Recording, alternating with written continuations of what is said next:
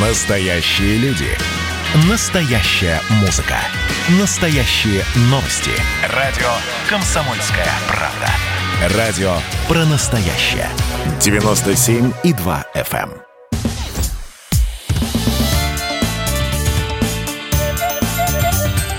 Авторский концерт Андрея Норкина «Смешными словами».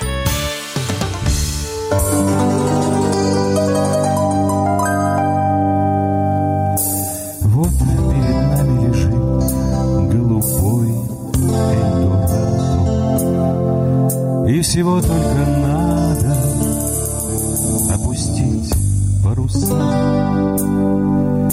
Здесь, наконец, мы в блаженной истоме Подставляя ладони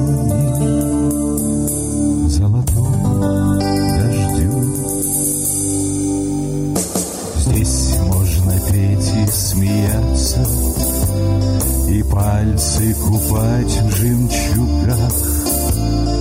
Можно гулять по бульварам И сетью лукавых улыбок. Можно в девичьих глазах Наловить перламутровых рыбок и на базаре потом их по продавать. Черной жемчужиной солнце розовеет в лазурной воде. Наши надежды пылают роскошью этого юга. В этой безумной любви мы, конечно, утопим друг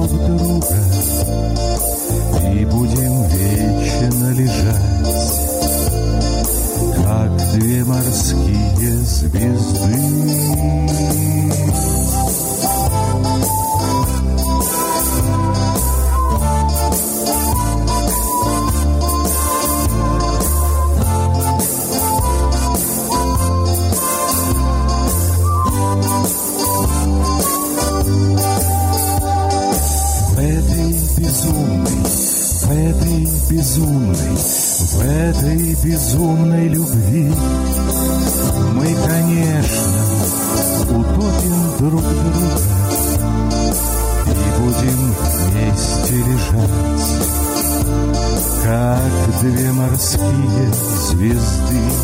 Все вместе в этой безумной любви мы, конечно, утопим друг друга и будем вечно лежать, как две морские звезды.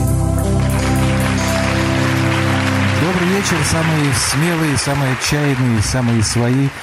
Я вас поздравляю всех с наступающим годом новым. Э, Может быть, вот надежды, которые пылают, они сбудутся, они воплотятся в жизнь, и все будет хорошо. По крайней мере, гораздо лучше, чем в году уходящем. Поэтому у меня предложение. Наливайте. Давайте мы сегодня, раз уж все свои, отпразднуем этот э, вот вечер как проводы э, уходящего года. Может быть, кто-то из вас завтра будет Рождество встречать. Программа «Другой формат» — это все то, что не умещается в рамки э, телевизионных или радиопередач. Это вот, песни, условно говоря. Это юмористическая эстрадная классика российских, русских, советских авторов, как правило, стихи, проза. Ну и это, конечно, анекдоты.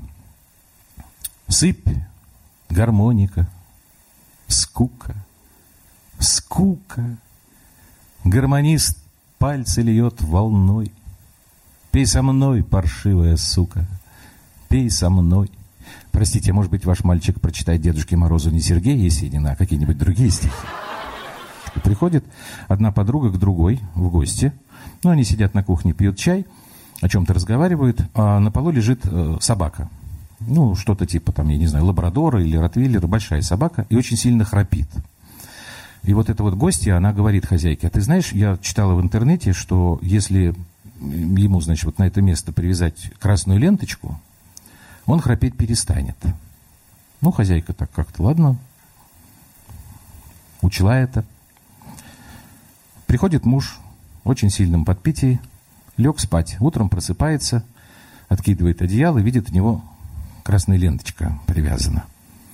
А рядом лежит собака, тоже с красной ленточкой. Он так ноги на пол опускает и говорит, Рекс, не знаю, где мы с тобой вчера были, но, по-моему, взяли первые места. Так, сейчас я еще тогда вам так. Как зовут невесту? Абрам Соломонович, здравствуйте. Что это вы такой грустный какой-то, прям нерадостный? Что какие-то проблемы у вас? Сын женится. Ну что вы, Абрам Соломонович, разве это повод для того, чтобы расстраиваться? Это прекрасно. Дети растут. Да, конечно, вылетают из родного гнезда, но появляется новая семья, дети, внуки. Это замечательно. Как зовут невесту? Степан. Да, действительно, имя не очень еврейское. Давайте мы с вами вместе будем сейчас эти анекдоты выбирать. Ну, давайте. Только громко, чтобы все слышали. Опергруппа в подъезде, звонят в отдел, там говорят, ну что у вас там? Ну, у нас тут, э, в общем, бытовуха, э, муж пришел домой пьяный, а жена только что помыла пол. Ну, в общем, он пошел по помытому, она его сковородкой ударила по голове. Ну, понятно. Орудие убийства изъяли. Так это, там пока еще не до конца высохло, мы еще в подъезде сидим. Но это анекдот, как вы сами понимаете, времен э, коронавирусной паники. Идет мужчина, тащит огромные такие вот несколько рулонов туалетной бумаги, к нему подбегает женщина, говорит, мужчина, мужчина, скажите, пожалуйста, откуда все несут туалетную бумагу? Говорит, откуда все, не знаю, а я из химчистки. Похороны дедушки. Алло, тетя Фира, у нас возникли проблемы с похоронами дедушки, они переносятся со вторника на четверг. А что, ему стало лучше? Вовочка стащил Камасутру. Отец заходит в комнату Вовочки. Вовочка, ты брал Камасутру? Ты там подрисовывал что-нибудь? Иди, мать будешь помогать распутывать. Это вопрос армянскому радио. Можно ли жениться в 30 с небольшим? Армянское радио отвечает, можно, но лучше в 20 и с большим. Так, сидят на саммите Большой Двадцатки. Меркель, Макрон, Трамп и Путин. Пьют кофе. А, Макрон говорит, вы знаете, коллеги, а мне приснился сон, что меня назначили э, президентом Европы. Ну, все такие, ха-ха-ха-ха-ха. Путин молча пьет кофе. Меркель говорит, а вы знаете, коллеги, а мне приснилось, что меня назначили президентом мира. Все опять, ха-ха-ха-ха-ха. Путин пьет кофе. Трамп говорит, а мне приснилось, что меня назначили президентом Вселенной. Путин отставляет чашечку кофе и говорит, а мне приснилось, что я никого не утвердил. Кастинг «Мужской стриптиз». 90-е годы страна переходит на рыночные рельсы. Э, в, мужско, труппу мужского стриптиза приходит мужчина на прослушивание, на, не знаю, там, на просматривание. Ему говорят, скажите, пожалуйста, а вы ягодицами купюры можете собирать? Да я полжизни на автозаводе проработал. Мы там ягодицами такие вещи собирали. На, на ту же самую тему, но-ка более прямолинейно. Поиск свидетелей называется. Значит, вы говорите, что вы пострадавший. Да, я пострадавший, товарищ капитан. Вы говорите, что значит, к вам в квартиру ворвался неизвестный, вырвал у вас из рук перфоратор и засунул его вам в задний проход, да? Да, совершенно верно. Ну, может быть, были какие-то свидетели? Вот, товарищ капитан, какие свидетели в субботу в 6 утра? Так, последний. Примета на заводе. Вот у нас в советское время на заводе примета была. Если начальник орет, значит, точно не трактор собрали. А что собрали-то? А это по-разному. Вот что конкретно орет, то и собрали. Так, сейчас я вам давайте прочитаю первый рассказ. Я не буду сегодня много говорить про авторов, потому что половина сегодняшних гостей все это знает, а другая половина, э, наверное, тоже знает, как мне кажется. Это Аркадий Хайт. Нет, все равно скажу.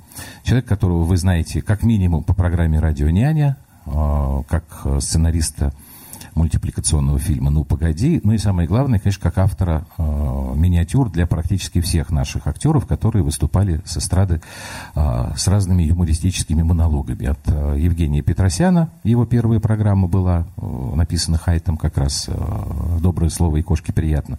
Клара Новикова, Геннадий Хазанов и так далее, и так далее. Этот рассказ написан уже был в период эмиграции в 90-х годах, и называется он «Русский язык». Что составляет главное богатство евреев в России. Главное их богатство – это не золото и не бриллианты. Главное их богатство – это русский язык. Мало кто говорит на таком хорошем русском языке, как наши евреи. Конечно, бывают исключения. Помню, я приехал в Киев на гастроли, выхожу из гостиницы, встречаю милую супружескую пару, он мне говорит, «Ой, товарищ Хайт, как хорошо, что вы приехали, мы уже за вами соскучились». Я говорю, извините, так по-русски нельзя говорить «за вами». Надо говорить «по вас». Правда? А я не знал. Ну так я и говорю, мы по вас часто вспоминали. Нет, простите еще раз, не по вас, а о вас. Жена ему говорит, Моня, идем уже. Он думает, если он писатель, он может издеваться над людьми. Ну, повторяю, это исключение. В основном евреи говорят очень чисто, а если иной раз картавят, то это уже не грамматика, наша национальная особенность. Э, смеяться над этим грех. Тем более, что по этому поводу уже прекрасно сказал один еврейский поэт. Дразнить иудеев нельзя никому, язык у них свят и нетленен. Евреи картавят всегда потому, что так разговаривал Ленин. Для людей моего поколения русский язык – это не просто средство общения. На этом языке мы спорили до хрипоты о прочитанных книгах, рассказывали друг другу анекдоты, даже умели читать между строк. Словом, это язык, на котором только мы понимаем друг друга с полуслова. Ну, действительно, вот какой иностранец, например, поймет такой наш диалог на базаре? Простите, это у вас черная смородина? Нет, это красная. Красная. А почему же она белая? Ну, потому что зеленая.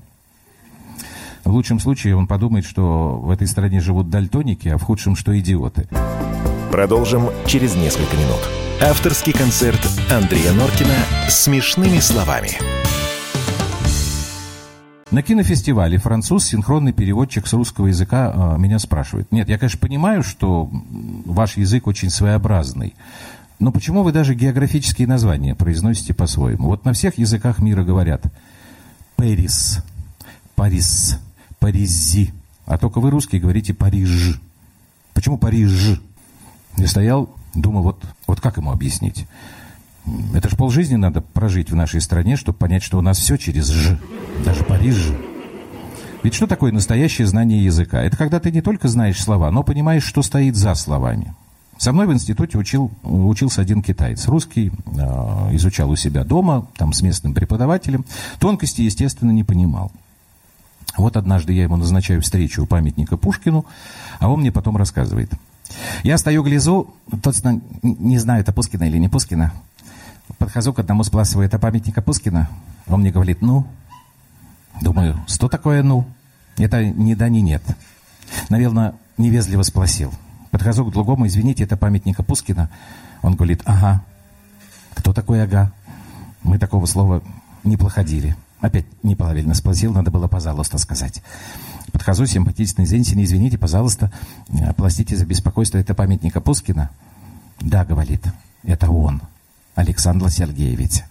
Спасибо большое. Э, только объясните, почему мне все э, отвечают по-разному. Один сказал «ну», другой сказал «ага», а только вы ответили «да». «Видите ли, мой друг», отвечает она, «тут все зависит от культуры». Если человека малокультурный, если у него образование только 4 класса, он вам скажет «ну». Если у него среднее образование, он вам скажет «ага». А, понимаю, понимаю. Значит, у вас образование высшее. Она говорит «ну». Вот такая вот история, которая говорит, правда, не столько о языке, сколько о культуре, потому что этот памятник оказался не Пушкину, а Тимирязеву. Конечно, русский язык понятие очень широкое. Ведь свой жаргон, свой особый язык есть у разных групп населения. У музыкантов, у военных, у молодежи, у блатных.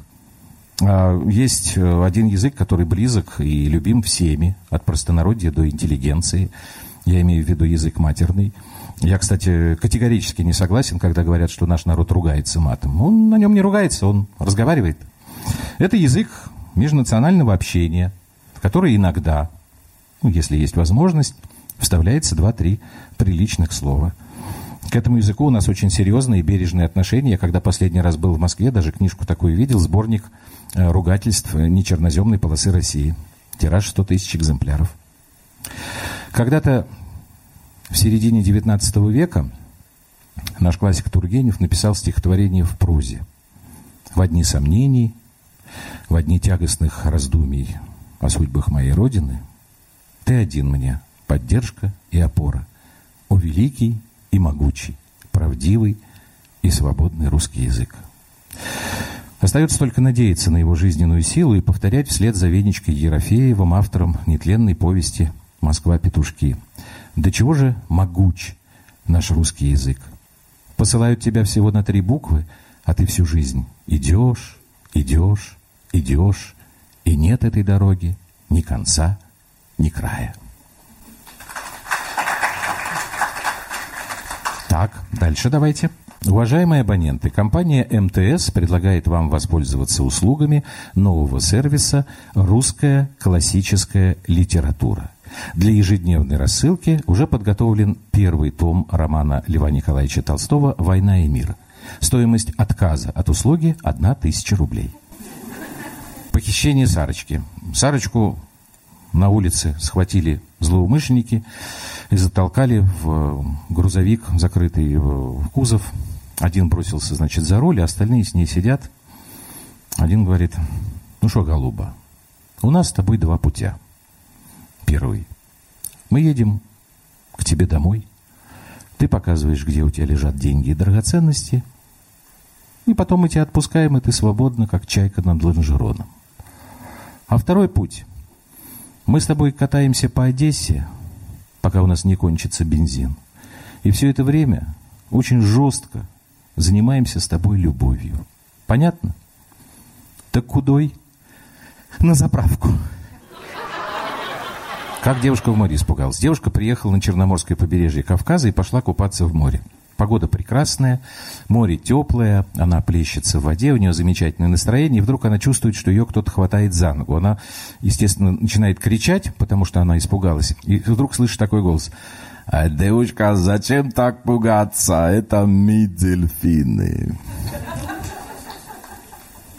Папуа Новой Гвинеи проходят международные соревнования по плаванию в закрытой воде, в бассейнах. Организаторы проводят пресс-тур, взяли группу журналистов, приводят и говорят в бассейн, вот здесь у нас будет э, такая вот история, значит, здесь будут э, заплывы проводить. Один журналист говорит, а почему такой пар от воды поднимается? Ну, местный представитель говорит, ну, понимаете, Папуа Новая Гвинея, это экваториальное государство, у нас здесь очень жарко, поэтому вода нагрелась. Тут наш подходит и говорит, а лаврушка зачем? Берримор, а что там за шум такой на болотах? Население скупает туалетную бумагу, сэр. А почему? Гречка оказалась не очень. Так, давайте следующий рассказ я вам прочитаю. Это наш с вами современник Семен Альтов. Если будет возможность, обязательно сходите на его концерт. Рассказ 89 -го года. Называется он «Кто там?».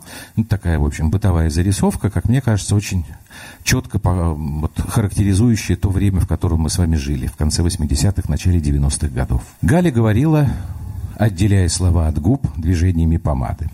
Светочка, мама пошла в парикмахерскую, позвонит приятный мужской голос, скажешь, мама уже вышла.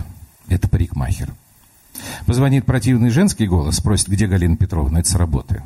Скажешь, она пошла в поликлинику выписываться. Смотри, не перепутай, тебе шесть лет. Будет семь, поправила Света. Будет семь. Помнишь, кому можно открывать дверь? Никому. Верно. Галя облизнула губы. А почему нельзя открывать? Бабушка говорит, по лестнице бандиты с топорами ходят, прикидываются водопроводчиками, а сами распиливают непослушных девочек. Правильно, сказала Галя, прикалывая брошку. Вот недавно в одном доме Три водопроводчика пришли чинить телевизор. Мальчик им открыл, а они его топором, выдохнула Света. Если бы в ванне утопили и все вынесли. И ванну? Нет, ванну оставили. А бабушка придет ей открыть? Спросила Света. Бабушка не приедет, она на даче, приедет завтра. А если сегодня? Я сказала завтра. А если сегодня? А если сегодня это уже не бабушка, а бандит? Вроде порядок. Галя оглядела отражение в зеркале. Буду часа через два. Нет, через три. Тебя так долго обстригать будут? Не обстригать, а стричь. Это плохой мастер все делает тяп-ляп. А хороший мастер... Галин голос потеплел. Хороший мастер все делает хорошо. Поэтому долго. Мать чмокнула Свету и, хлопнув дверью, ушла. Скоро раздался звонок. Света побежала в прихожую и звонко спросила «Кто там?» Хриплый голос ответил «Открой ты, я твоя бабушка». «Здравствуй, бабушка. Зачем таким страшным голосом говоришь?» Да простыла внученька, уж и молоко с медом пила, а все хриплю. Открывай. Света наполовину открыла замок, но вдруг, наморщив лобик, остановилась. «Бабушка, а мама сказала, ты завтра приедешь. А сегодня еще сегодня. А я сегодня приехал, открывай». Света набросила на дверь цепочку. «Бабушка», — задумчиво сказала она через дверь, — «я открою, а вдруг ты бандит?» «Какой еще бандит?» «Обыкновенный. Сама говорила, прикинется бабушкой, сам распилит топором и в ванне утопит. Приезжай завтра, будешь бабушкой». Старушка опустилась на ступеньку. Вот дитё воспитали. Родной бабке через дверь не верит. Когда мать с отцом будут? Папа после работы, а мама пошла выписываться к парикмахеру. «Куда?» Бабушка вскочила. «Все, Сережа, расскажу. Вертихвостка. И ты вся в нее. Вся вот возьму и умру тут». «Бабуль, ты не умрешь. Мама сказала, что ты сначала нас всех похоронишь». Это Галка про меня такое сказала. Вот все, Сережа, расскажу. Про всех ее парикмахеров. Еще неизвестно, от какого парикмахера дочь. В это время по лестнице поднимался мужчина в спецовке. Разглядев в тусклом свете умирающей лампочки старушку в слезах, он остановился. «Кого оплакиваем, бабуля?» Признаться постороннему, что тебя не пускает в квартиру собственная внучка, было стыдно, поэтому бабушка, проглотив слезу, соврала. «Давление у меня пониженное, сынок. Вторые сутки с лестницы падаю». «Ну, мы сейчас в квартиру позвоним, валерьяночки хлопнешь», — весело сказал мужчина, нащупывая на двери звонок. «Кто там?» — спросила Света. «Ребятенок, открой, тут старуха концы отдает». «Дяденька, там темно, вы потрогайте, эта старуха может быть старый бандит». «Ну, хоть перед людьми-то не позорь», — взвыла бабушка.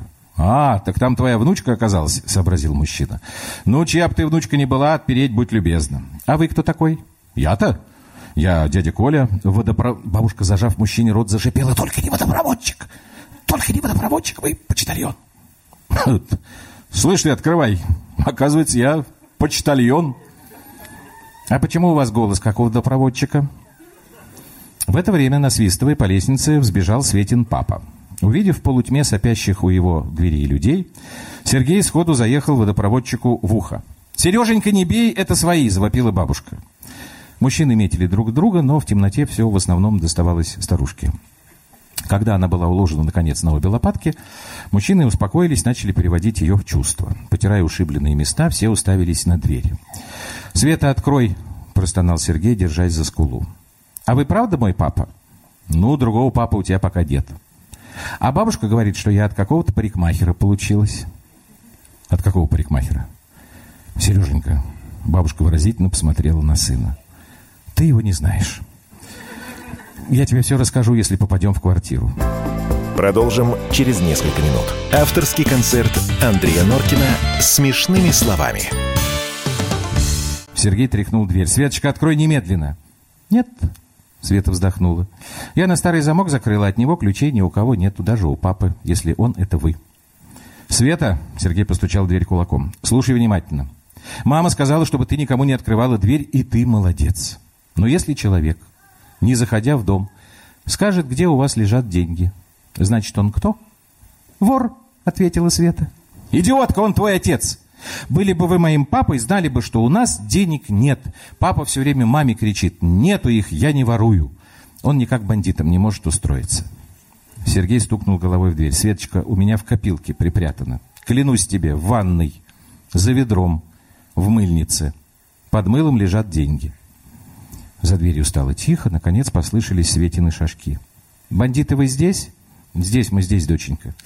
«Там нету мыльницы с деньгами, там только папины носки».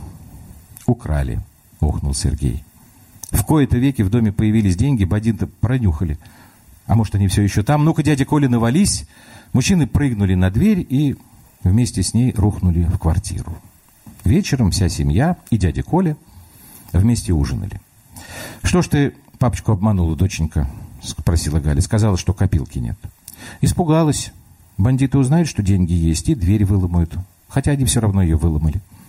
А может и правда, сказала Галя, давай поставим квартиру на сигнализацию. На какие, позвольте, шиши, вскинулся Сергей. Я и так весь в долгах.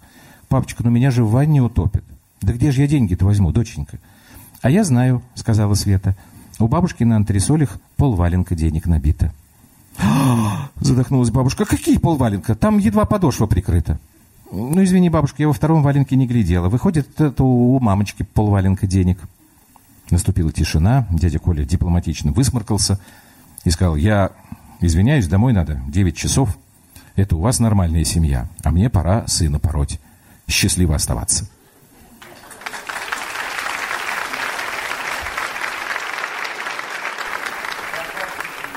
А, ну Захарченко и Улюкаев, это вы знаете, да, бывший полковник МВД Захарченко, у которого нашли 9 миллиардов рублей, а Улюкаев бывший министр экономики, которого посадили в тюрьму за взятку в 2 миллиона долларов. Ну, собственно, история такая. Бывший полковник Захарченко заходит в камеру, там сидит бывший министр экономики Улюкаев. Он говорит, за что сидишь-то? Улюкаев говорит, за взятку. Много взял. 2 миллиона. Угу. Гаишник, что ли?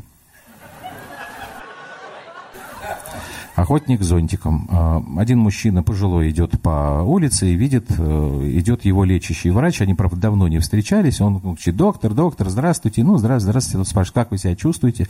Он говорит, я прекрасно себя чувствую. Прекрасно я себя чувствую. У меня замечательное э, вообще и настроение. Вы знаете, я совсем недавно женился, и у меня молодая жена, ей всего 20 лет, и она сейчас ждет от меня ребенка. А доктор ему говорит, простите, вашей супруге 20 лет, а вам? Он говорит, мне 84. И она ждет от вас ребенка. Он говорит, да. Вы знаете, я вот как ваш лечащий врач, у меня возникают некоторые вопросы, как бы вам это поделикатнее объяснить. Э, вот представьте такую ситуацию. Э, был один мужчина, очень рассеянный. И однажды он пошел на охоту, а вместо ружья взял зонтик. Приходит в лес, и вдруг на него выскакивает медведь. Этот мужчина выхватывает зонтик – нажимает на кнопочку, зонтик раскрывается, и медведь падает замертво. Тот говорит, не, этого не может быть. Наверное, выстрелил кто-то другой. Вот, именно к этому я и веду наш разговор. Поехал Сергей Семенович Собянин э, с, как сказать, ну, с контрольной поездкой по московским объектам. Ну и приезжает он в детский садик, выводит к нему группу ребятишек, а один мальчик говорит, дяденька мэр Собянин, а мы вот с ребятами поспорили, а какой шоколад лучше, Бабаевский или Сникерс? Ну, конечно, Бабаевский. А почему? Ну, ребят, смотрите. Сникерс, он же батончиком, а Бабаевский плиткой. Снится Сергей Семенович Собянину сон. Идет он по улице, по Московской, и улица вся выложена плиткой. Очень красиво, прям вот плиточка к плиточке. И так ему стало на душе хорошо, радостно. Вот он идет дальше и подходит к дому. Многоэтажный, многоквартирный дом, и он весь плиткой облицован. И аж все блестит, сверкает, и он так э, глазами по этому дому все выше, выше поднимается и упирается взором прямо в небо. И вдруг с неба голос. «Даже не думай!» Приехала съемочная группа к Раневской брать интервью по разным каким-то э, вопросам, а потом девушка-корреспондент э, говорит, «Э, Фаина Георгиевна, а вот с высоты э, прожитых лет, вот что вы можете сказать, каких успехов добилась советская медицина? Огромных, душечка, огромных. Раньше на приеме у врача мне надо было обязательно раздеваться, а теперь достаточно показать язык. Давайте теперь я вам прочитаю стихотворение. Это автор его Александр Вулых. Вот это стихотворение было написано в 2014 году. Оно называется «Про-про». Это, собственно, была реакция Александра Ефимовича на саммит НАТО, который в 2014 году проходил э, в Уэльсе. Свежее дыхание сентября раскрывает дверцы и оконца. Но в Уэльсе собрались не зря все, кому не в радость мир и солнце. Наша ширь распаханных полей и лесов нехоженные тропы, словно шило в заднице у всей маленькой, зажравшейся Европы. Не скрывая ненависти и злость, точат клюв стервятники из НАТО. Им Россия словно в горле кость, словно прыщ на лбу наш мирный атом. Потому что здесь, на зло им всем, украшая милые просторы, в ополе стоит наш тополь М, как апофеоз российской флоры. Он стоит, качаясь на ветру, над согретым солнцем буераком. Только шум ветвей не по нутру пресловутым натовским воякам. И они, как стая злых ворон, что кружат в угоду мракобесу, обложили нас со всех сторон, угрожая миру и прогрессу. Мы, конечно, мирная страна, но терпеть их силы нету больше. Развелось их всюду до хрена, в том числе и в Латвии, и в Польше. Что же делать? Кто подаст совет, как разумнее поступить нам все же? Думаю, что есть один ответ. И другого быть никак не может. Ради мира на земле своей мы в ответ под гулкий зов Набата разведем в России голубей и запустим их по странам НАТО. Пусть летят по небу сизари, мирные, доверчивые пташки, чтобы от зари и до зари на Европу сбрасывать какашки. Пусть кружат они, творя добро, распластавшись в небе белым фраком, чтоб загадить всю систему про англичанам, немцам и полякам, чтоб однажды утром по весне, как по мановению факира, вся Европа по уши в говне, а над ней весь в белом голубь мира.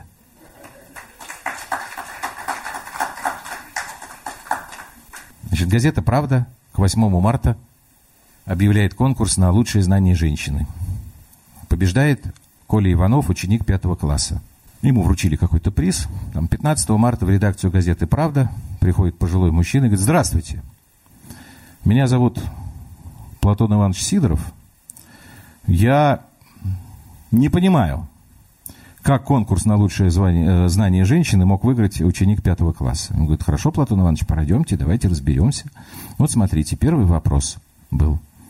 Что самое главное для каждой женщины? Вот Коля Иванов совершенно правильно ответил. Крепкая семья, любящий муж, здоровые дети. А вы что написали? Даже нарисовали. Второй вопрос. О чем мечтает каждая женщина? Коля Иванов совершенно правильно ответил, чтобы был мир во всем мире. А вы опять же что ответили? Ну, третий вопрос. Где у женщин самые черные волосы? Коля Иванов ответил совершенно верно, в Зимбабве. Ну, Платон Иванович выходит на улицу, стоит так, потом руками всплеснул. 75 лет. Баб знаю лет с 15. Одного не пойму, а где у них Зимбабве находится? Приходит один э, мужчина к сексопатологу и говорит, вот, вот знаете, у меня вот проблемы такие, боли, там, ну давайте мы вас обследуем, обследовали, говорит, да, проблема действительно у вас серьезная, надо делать ампутацию, ну, чтобы не было дискомфорта, ощущений, мы вам поставим протезы. А, причем протезы будут разными, они так э, лучше сочетаются друг с другом, не будет ни окисления, ни воспаления. Значит, один протез будет металлический, а другой деревянный. Правда, конечно, про детей можно забыть, но зато будете здоровы. Ну, прошло сколько-то лет, ну, много уже, в общем. Этот доктор идет по улице, вдруг к нему бежит мужчина, кричит, доктор, доктор, здравствуйте, вы меня помните? Он говорит, да нет, ну как же, говорит, вы же мне протезы ставили, металлические деревянные. Он говорит, а, да, помню. Ну и как вы? Он говорит, прекрасно, прекрасно, чувствую себя замечательно, ничем не болею, вот же в семье все хорошо, мальчишки подрастают. Простите, какие мальчишки? Он говорит, ну да, что вы, Буратино в первый класс пошел, а Терминатор в старшую группу детсада заканчивает. Так, давайте тогда здесь как раз и маленькую паузу сделаем. Вроде тема подходящая. Продолжим через несколько минут. Авторский концерт Андрея Норкина «Смешными словами».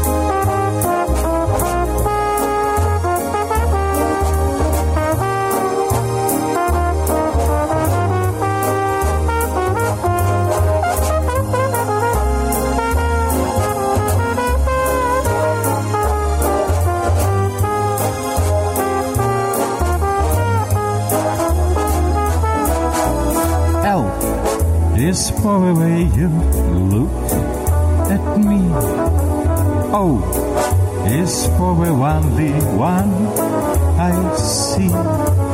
D is very, very extraordinary. E is even more than anyone that you adore can love. Is all that I can give to you. Love is more than just a game for two. Two in love can make it. Take my heart and please don't break it. Love was made for me and you. Love was made for me and you. And love was made for me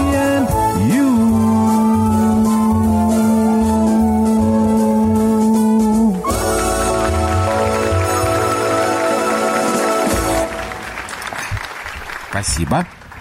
Ну, я сам анекдоты не умею придумывать, я их как бы собираю, ворую иногда. До этого мы еще дойдем обязательно. Вот, ну, иногда стараюсь запоминать какие-то вещи из жизни, потому что бывают не менее анекдотичные. Вот мой зять тут сидит, вот с, с- с ребенком как раз на руках. Он, когда это было, в начале года, да, до короны еще, поехал по каким-то своим делам в Питер, вот, и переехал и рассказывает, да, что услышал по радио, одному из петербургских э, радио, что в городе э, новый, новый вид мошенничества. Причем жертвами становятся исключительно китайские туристы. А что, собственно, происходило? Идет группа китайских туристов, к ним подходят молодые люди, говорят, здравствуйте, мы рады приветствовать вас в Санкт-Петербурге, северной столице Российской Федерации. Исключительно для вас э, мы предлагаем уникальную услугу, которая стоит всего лишь 50 рублей с человека. Вы сдаете эту сумму, и специально для вашей группы ровно в 12 часов стреляет пушка Петропавловской крепости. Вот. И китайцы все это сдавали. Потом у меня где-то, наверное, в сентябре э, был концерт в Петербурге. Я там это рассказал и говорю, вот а правда это у вас такое было? И люди стали кричать, правда, правда, только не 50, человек, с чело- 50 рублей с человека, а 500 рублей с группы. Не знаю, что у них там это закончилось, чем. Ну, сейчас китайских туристов нигде нет. Еще я очень люблю театральные байки. Потому что байка, это, в общем, как бы тоже анекдот на самом деле, но он, скорее всего, действительно происходил. А в жизни анекдот-то это все-таки придуманная история, вряд ли это существовало. Я однажды написал Наталье Юнгольд-Хелькевич, дочери Георгия Юнгольда-Хелькевича, э, письмо и говорю, Наталья Георгиевна, а можно я буду пользоваться вашей коллекцией театральных байк? Потому что она у нее огромная просто. Вот, она разрешила, и я что-то такое, разные какие-то истории тоже на э, этих э, программах другой формат рассказываю. Ну, например, э, Владимир Спиваков приезжает вместе со своим концертмейстером в какой-то небольшой город. Они вдвоем, без оркестра. Их встречает директор ДК, и так у него как-то он побледнел, и говорит, а вы что, только вдвоем приехали?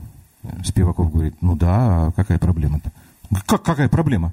На афише что написано? Спиваков, Бах, Гендель, Сен-Санс, а где остальные-то все? А, один театр а, гастролировал постоянно по стране а, со спектаклем «Гроза» Островского. И у них было такое очень интересное сценическое решение. У них, когда Катерина должна была покончить с собой, у них актриса прыгала в кулисы на маты. Маты они с собой не возили, ну, потому что они же, в общем, громоздкие, тяжелые. Они приезжали каждый раз в город, шли там или в школу, или в какое-то там спортивное общество, и эти маты брали на время, как в аренду. Ну и вот приезжают они в один город, то ли поздно приехали, то ли э, как-то работники сцены не совсем были в адекватном состоянии. В общем, они матов не нашли и не придумали ничего лучше, как взять батут. Причем актрису не предупредили. Ну и когда Катерина, значит, со страшным криком прыгает вниз, и потом с таким же страшным криком она вылетает обратно. А поскольку она в, таком состоянии эффекта, она опять с криком прыгает вниз и опять вылетает обратно. И тут один из актеров, который на авансцене стоит, и говорит так поставленным хорошо голосом, «Да, не принимает Катерину Волга-матушка». Вообще почему-то я не знаю почему, большинство вот этих вот таких случаев связано с классикой. «Чайка». А, ну, когда Дорн, доктор Дорн, ну, актер, который играет эту роль, он должен, вы помните, да, выйти и сказать, что дело в том, что Константин Григорьевич застрелился. Но он должен сделать это после выстрела. Я не знаю, как сейчас в театрах. Сейчас, наверное, это уже звуковые эффекты, цифровые. Вот. А раньше это эффект был физический, тоже за кулисами нужно было там ударить молотком по такой специальной гильзе, и такой хлопок раздавался, ну, как большой пистон. И зрители понимали, что это выстрел. Ну, а там вот был какой-то брак, не знаю, что там произошло. В общем, надо уже эту реплику давать, а выстрела нет. Актер, который исполнял роль Дорна, он идет по сцене, играет лицом, телом, потому что ему надо спасать ситуацию и тянуть время. Но он понимает, что уже нельзя тянуть дальше. Он уже стоит практически на авансцене. И он тогда говорит так. Дело в том, что Константин Гаврилович повесился. А в этот момент раздается выстрел. А потом застрелился. Пока мы еще на байках, тогда анекдот вам расскажу. Идет репетиция Бориса Годунова, оперы. Работает на сцене хор, а в зале сидят постановщик и главный хормейстер. А хор, ну, ни, никакой просто. Не распелись, не готовы, не проснулись. Ну, и они так гнусавят, э, стоят на сцене. Православный, православный. А, постановщик хормейстера говорит, слушай, говорит, ну что, говорит, они у тебя куда-то в оркестровую яму поют? Да, говорит, разбуди их, чтобы посыл был, скажи, чтобы все последние ряды, чтобы галерка слышала, чтобы отлетало, все звенело. Хормейстер идет и говорит, так, стоп, стоп, стоп, стоп.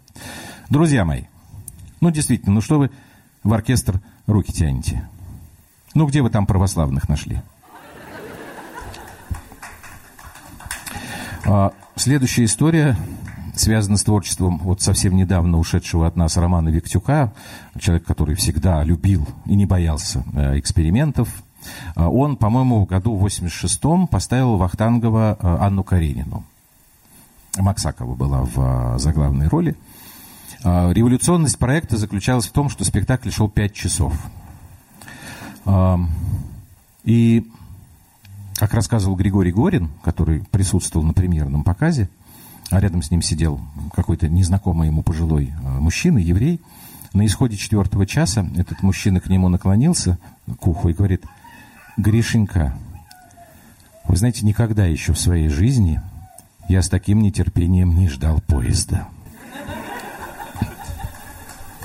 А эту историю следующую рассказывал Валентин Смирницкий. Он тогда служил вместе с Леонидом Броневым в театре на Малой Бронной. Это было практически сразу после того, как вышел а, на телеэкраны фильм «17 мгновений весны». И вот театр был на гастролях, они приехали в Одессу, и в свободное время Броневой и Смирницкий пошли прогуляться по улицам.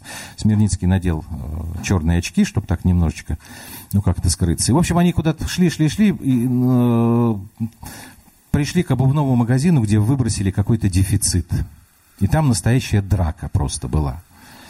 А, и две женщины, там были сапоги, э, потому что коробка была большая, женские сапоги. И вот две женщины вырывают друг у друга из рук эту коробку. И одна понимает, что она проигрывает, она так бросает ее и начинает убегать. А та, которая победила, она все еще не может совладать с эмоциями, она берет эту коробку, бросает ей вслед и попадает броневому прямо в лоб. Ну, он, естественно, снимает очки, начинает лоб тереть, а женщина это бежит мимо него, смотрит и говорит так, простите, Мюллер, я целилась не в вас. Хорошо в степи скакать, вольным воздухом дышать, Лучше прерии места в мире не найти. Если солнце не печет, и лошадка не трясет, И пивные попадаются в пути, Эй-йоу, эй-йоу, если только конь хороший у ковбоя. Эй-йоу, эй-йоу, он всегда отыщет счастье свое.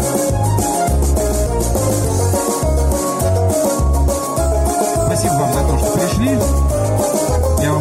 Благодарен. Я надеюсь, что в следующем году мы с вами будем проводить время так, как нам нравится, невзирая на всякие какие-то внешние преграды. С наступающим Новым годом вас!